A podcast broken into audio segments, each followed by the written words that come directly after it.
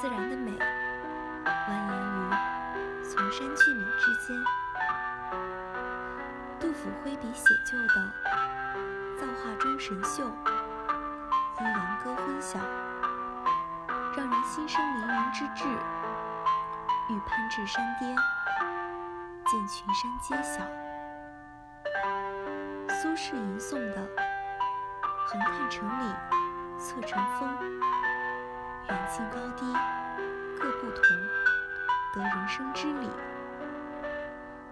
世事有千万种样貌，取决于我们凝视的角度。王维登高，寻至水尽的绝路，却欣然自得。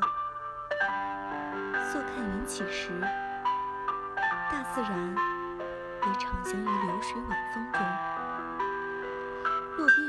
下的“天门中断楚江开”。碧水东流，至此回。刘禹锡眼中的“遥望洞庭山水色，白银盘里一青螺”。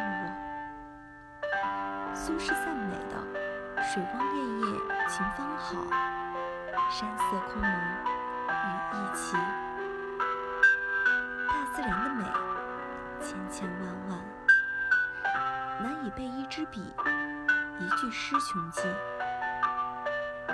它从来都是丰盛端庄、郑重自持，如同一种秩序、一种道理，是造物主的无尽藏，让人沉浸其中，